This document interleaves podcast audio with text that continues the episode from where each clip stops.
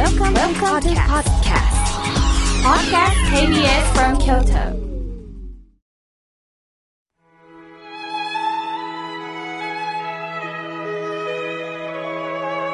改めまして、僧侶の河村明慶です。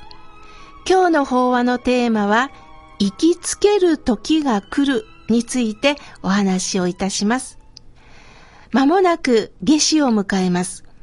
今年の冬は寒かったので、まあ私にとってはこの夏は待ち遠しいものです。しかし、暑さが苦手という方もおられますよね。きっと辛いものだと思います。くれぐれも水分補給するなど自己管理をしましょう。さて、夏至の死は至ると書きます。夏に到達するという字で、到達の到の到という字にも至るという字が書かれていますよね。至ると到達は少し違うようです。到達はその場所に行き着くという意味があります。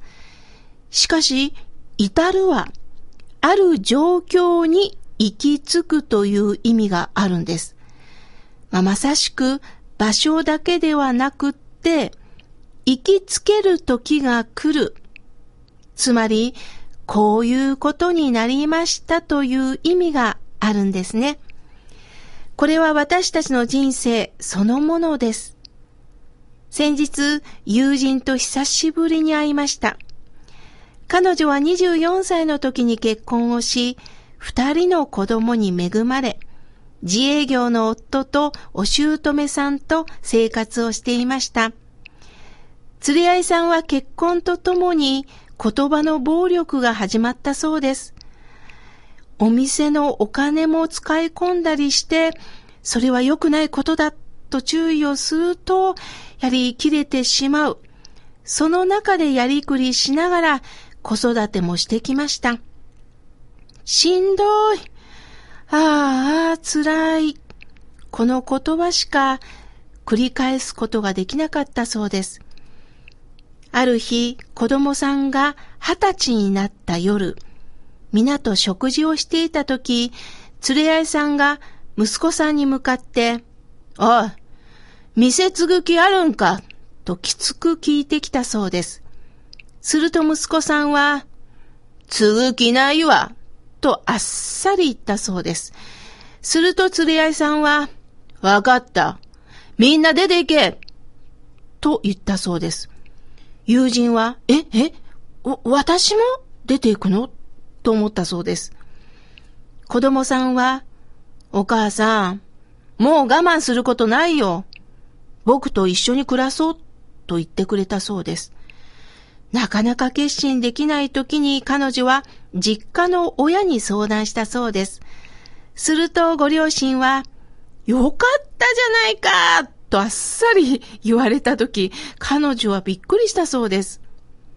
その一言で彼女は離婚を決意し、その後子供さんは結婚し、お孫さんにまで恵まれました。友人は仕事を見つけ、今は自分の時間を取り戻しています。あの時まさか連れ合いさんが出て行けとは思わなかった。やはり辛抱して生きようと思ってたそうです。しかし流れの中で離婚し、一人の時間が取り戻せた。もちろん、元連れ合いさんのことは気になると思います。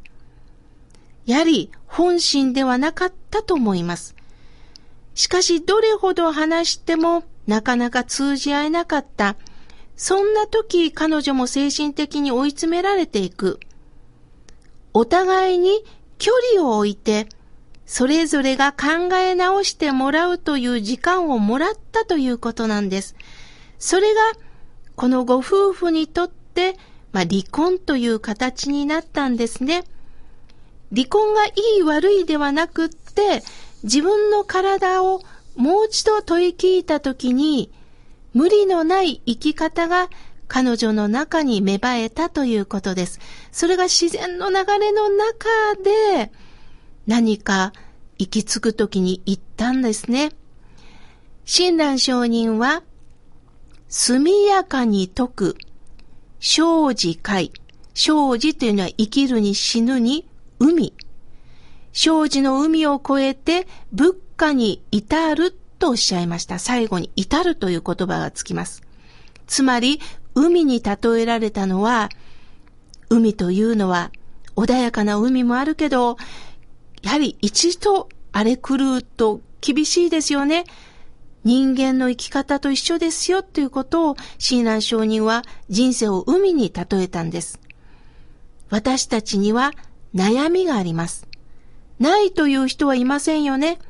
家族関係の悩み、逆にうまくいってる時の中で、また悩みってあるんです。この幸せが壊れていくんではないかっていう不安も同時に襲ってきます。